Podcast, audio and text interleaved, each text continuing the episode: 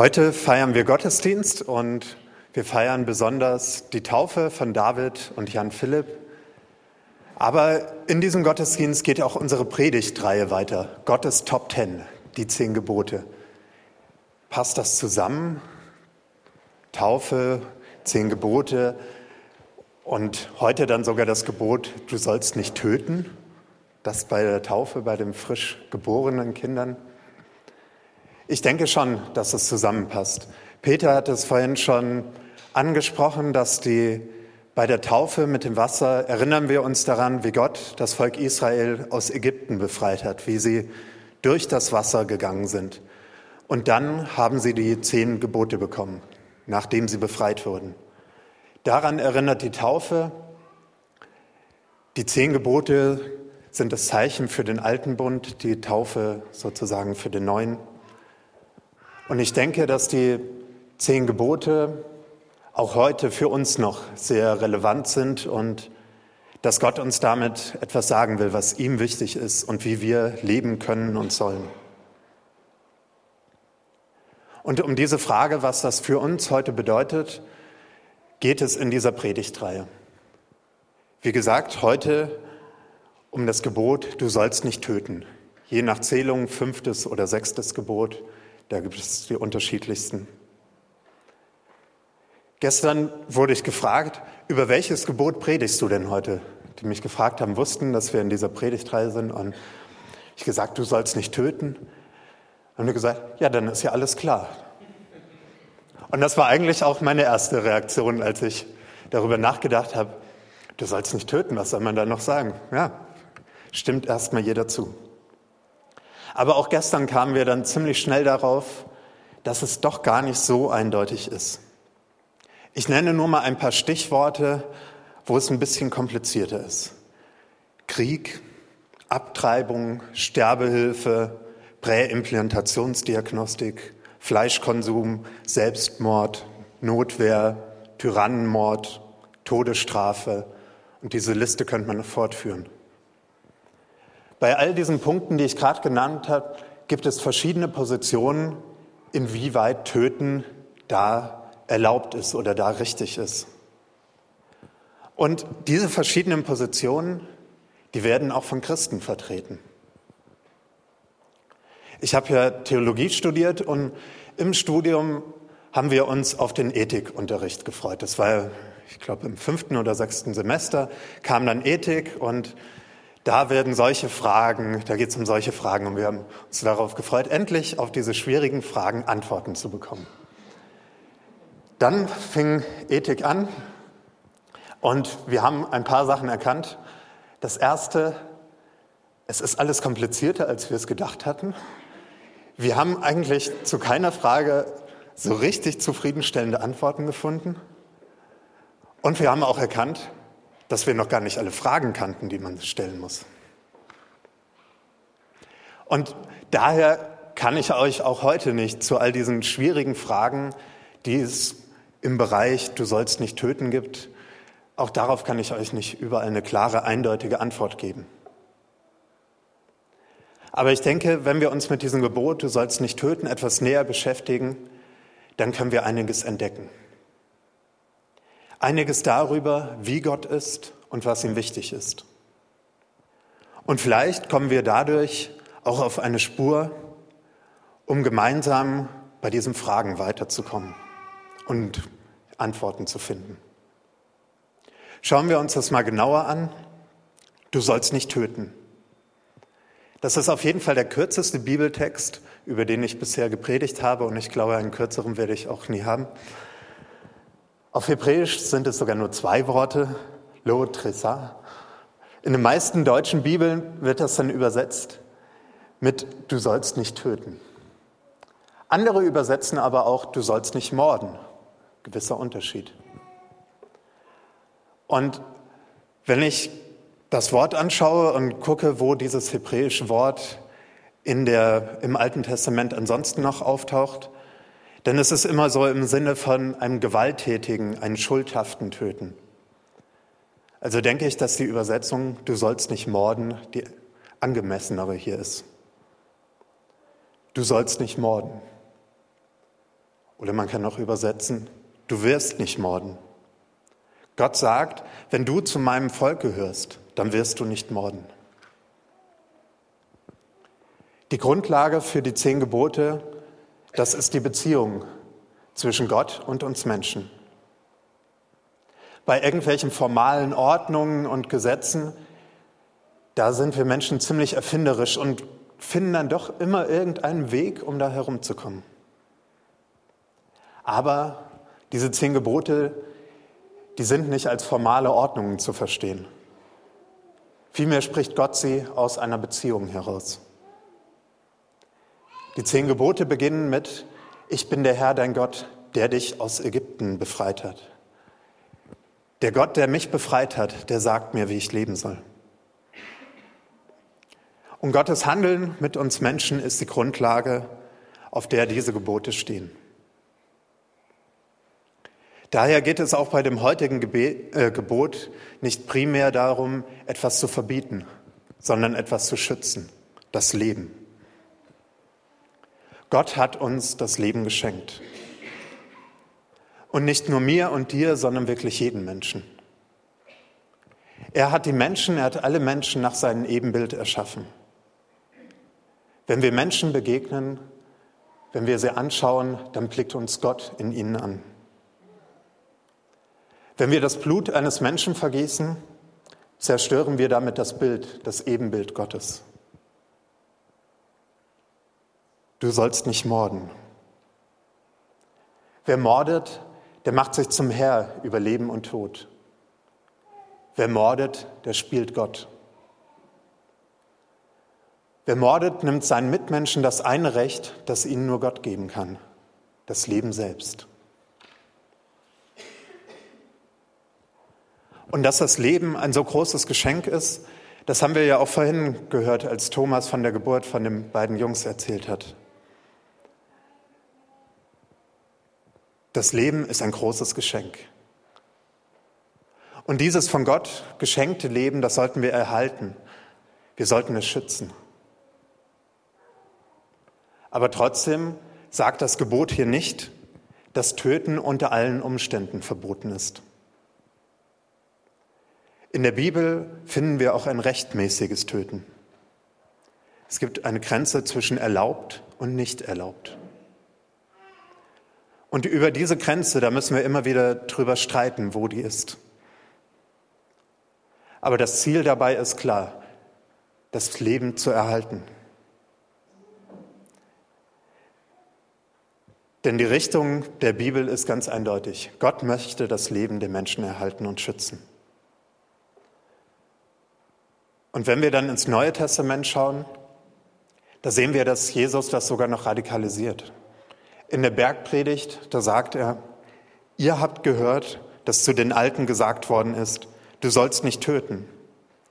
Wer aber jemand tötet, soll dem Gericht verfallen sein. Ich aber sage euch, jeder, der seinen Bruder auch nur zürnt, soll dem Gericht verfallen sein. Und wer zu seinem Bruder sagt, du Dummkopf, soll dem Spruch des Hohen Rates verfallen sein. Wer aber zu ihm sagt, du gottloser Narr, soll dem Feuer der Hölle verfallen sein. Krass. Auch wenn es hier vielleicht erstmal erscheint, so erscheint, geht es hier Jesus nicht darum, festzulegen, für welches Schimpfwort jetzt welche Strafe die richtige ist. Er will vielmehr das Recht des Menschen, das Recht zu leben, das will er schützen. Dieses Recht hat jeder Mensch. Und wahres Leben, da ist die Bibel ziemlich eindeutig, ist nur in Gemeinschaft möglich. Wenn ich aber jemanden zürne, dann zerstöre ich Gemeinschaft. Zorn kann jemand aus der Gemeinschaft ausschließen. Zorn zerstört Beziehungen, und damit die Grundlage von Gemeinschaft. Wenn ich jemanden zürne, dann lehne ich ihn damit ab und ich schließe ihn aus. Und Zorn kann auch der erste Schritt auf dem Weg zum Mord sein. Ein krasses Beispiel habe ich letzte Woche gelesen.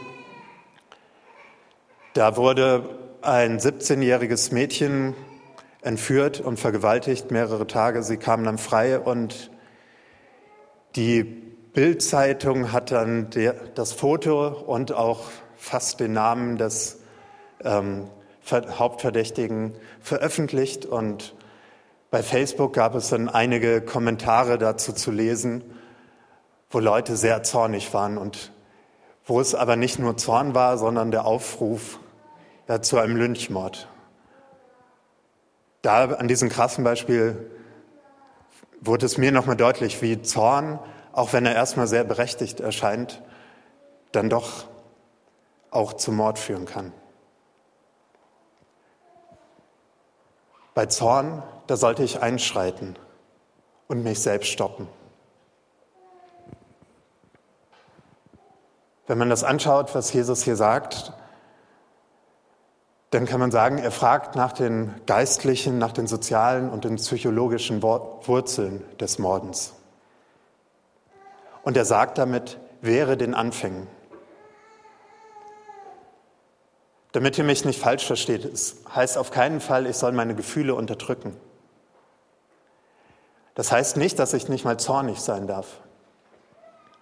Aber wenn ich merke, dass ich, ja, dass sich der Zorn auf einen Menschen oder auf eine bestimmte Gruppe von Menschen in mir immer mehr festsetzt, dann sollte ich mich mal damit beschäftigen und auch etwas gegen diesen Zorn tun. In den darauffolgenden Versen da sagt Jesus, dass wir nicht unversöhnt zum Tempel gehen sollen. Wenn ich zornig bin oder jemand anders auf mich zornig sein könnte, dann soll ich mir, mich erstmal für Versöhnung einsetzen, bevor ich mir Zeit für den Gottesdienst nehme. Wenn Zorn verschwindet und Versöhnung geschieht, dann ist wieder wahre Gemeinschaft möglich.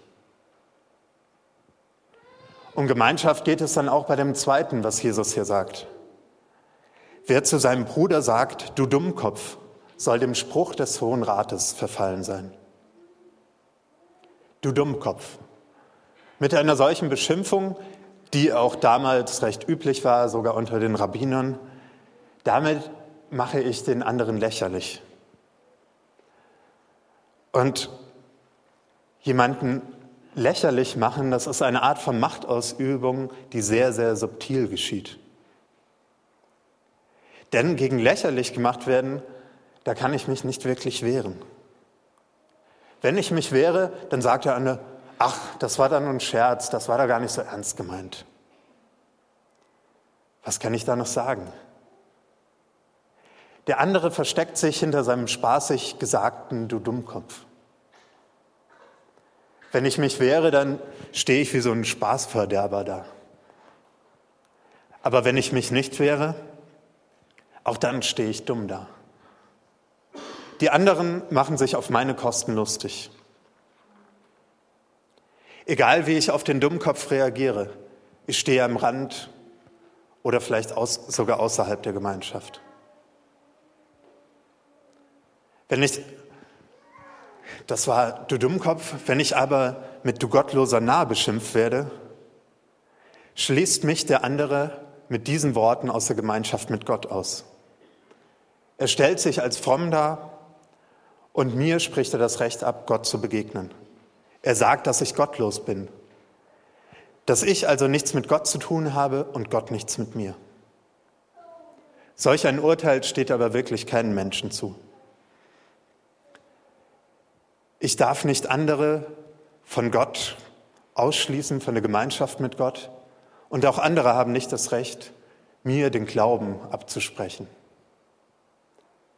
Wenn, dann wäre das allein Gottes Sache. Aber Gott, Gott wünscht sich Gemeinschaft mit jedem Menschen.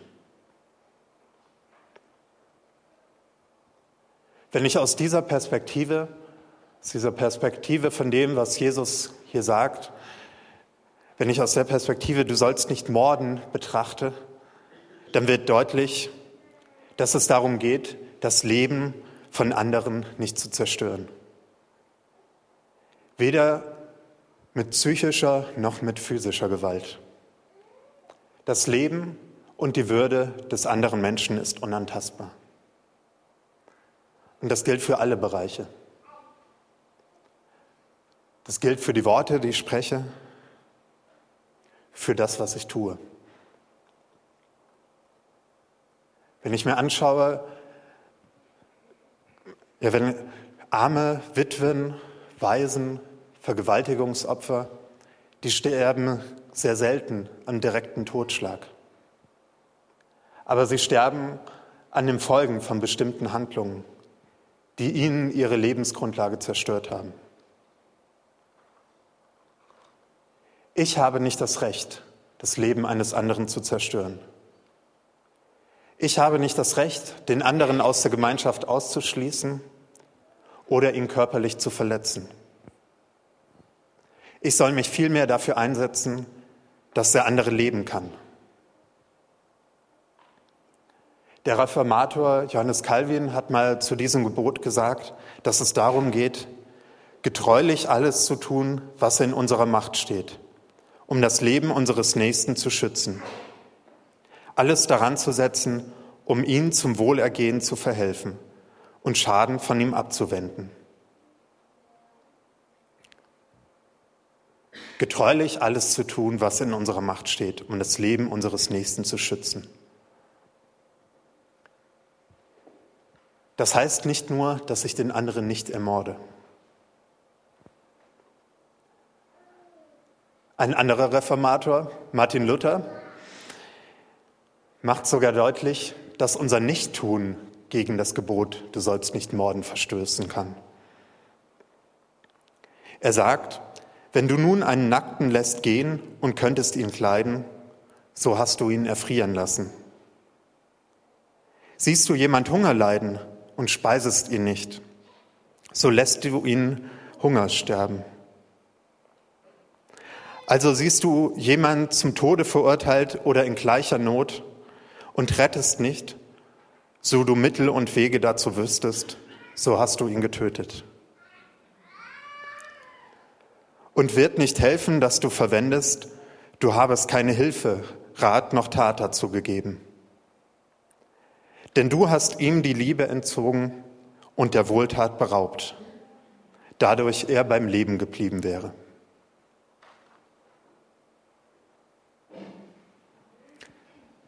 Recht klare Worte von Luther in seinem großen Katechismus, wo er sich mit den zehn Geboten auseinandersetzt. Ich verzichte jetzt mal darauf, da noch aktuelle Beispiele für zu nennen, was das für uns heute noch bedeuten könnte. Aber ich denke, daran wird deutlich, wie umfassend dieses Gebot gemeint ist und was alles mit an diesem Gebot hängt. Ich will leben und deshalb lasse ich andere leben. Ich achte den anderen und ich setze mich für sein Leben ein. Ich setze mich für sein Leben ein, dann, wenn es bedroht ist.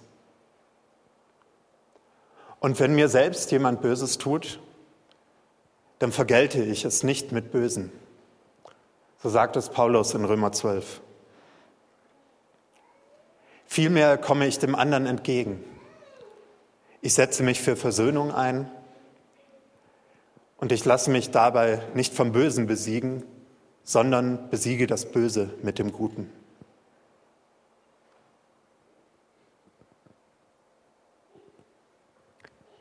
Ich will leben und lasse die anderen leben. Was heißt das, was ich jetzt gesagt habe? Für diese schwierigen Fragen vom Anfang, für die aktuellen Themen, auf die wir das Gebot anwenden können. Wie gesagt, das Gebot heißt, du sollst nicht morden. Es gibt also auch ein Töten, was nicht da reinfällt. Andererseits sollen wir, soweit es uns möglich ist, uns für das Leben einsetzen und das Leben schützen. Wie sollen wir auf diesen Hintergrund mit den Themen umgehen? Was ist dann mit Sterbehilfe? Wie gehen wir mit Selbstmord um? Wie mit Abtreibung? Wie mit Notwehr? Und wie ist es mit dem Krieg und der Todesstrafe? Was denkt ihr dazu? Ich könnte sicherlich zu allen dieser Punkten meine Meinung sagen und euch sagen, was mir da wichtig ist. Aber ich möchte euch jetzt keine Meinung von hier vorne vorgeben, sondern ich lade euch ein, euch selber darüber Gedanken zu machen und euch auch mit den Leuten um euch herum darüber auszutauschen. Setzt euch einfach mit drei, vier Leuten zusammen und redet über eines von diesen Themen, was da hinter mir steht. Tauscht euch darüber aus, was eure Position zu dem Thema ist. Dabei geht es jetzt sicherlich nicht darum, die Lösung für irgendeine schwierige ethische Frage zu finden, sondern es geht darum, einmal auf den anderen zu hören und zu hören, was ist dem anderen wichtig und wie begründet er das.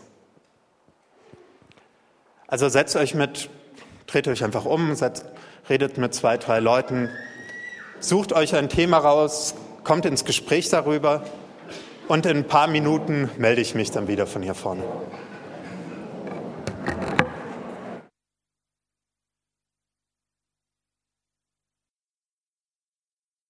dieser Punkte. Aber so angeregt, wie die Gespräche sind, denke ich, da gibt es wirklich was zu diskutieren. Und ich fand es bei uns in der Gruppe auch sehr spannend, wie, ähm, wie unterschiedlich auch die Erfahrungen sind. Also, dass manche Leute mit den Themen dann direkt schon in Berührung waren, andere kennen es nur aus der Ferne sozusagen.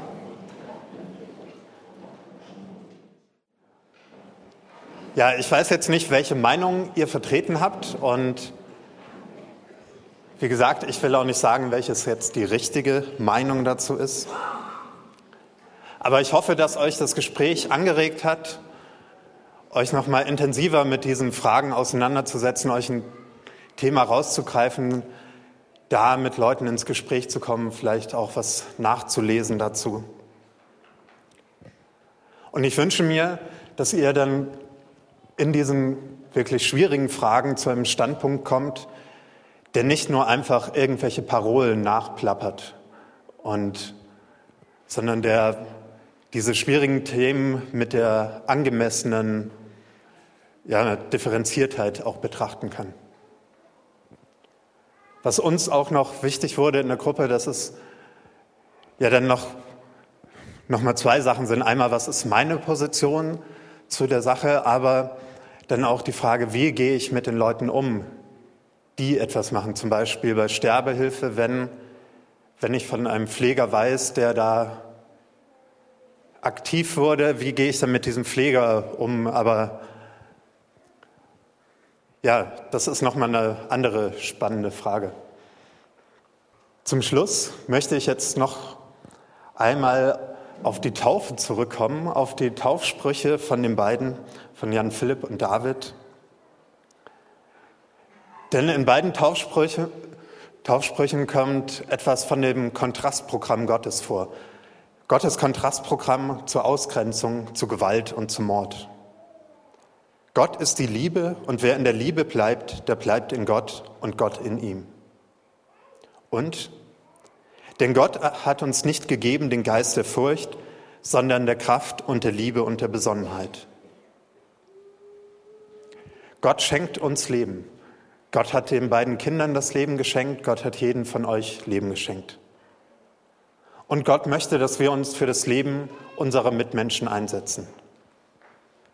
Und das Prinzip, was von Gottes Seite dahinter steht, ist die Liebe. Gott liebt uns und er schenkt uns Liebe. Er schenkt uns den Kraft, den Geist der Liebe, damit wir auch wieder andere lieben können. Und auch wenn es was kitschig klingt, dann stimmt es. Gottes Liebe kann wirklich Hass, Gewalt und Mord überwinden und damit Leben ermöglichen. Amen.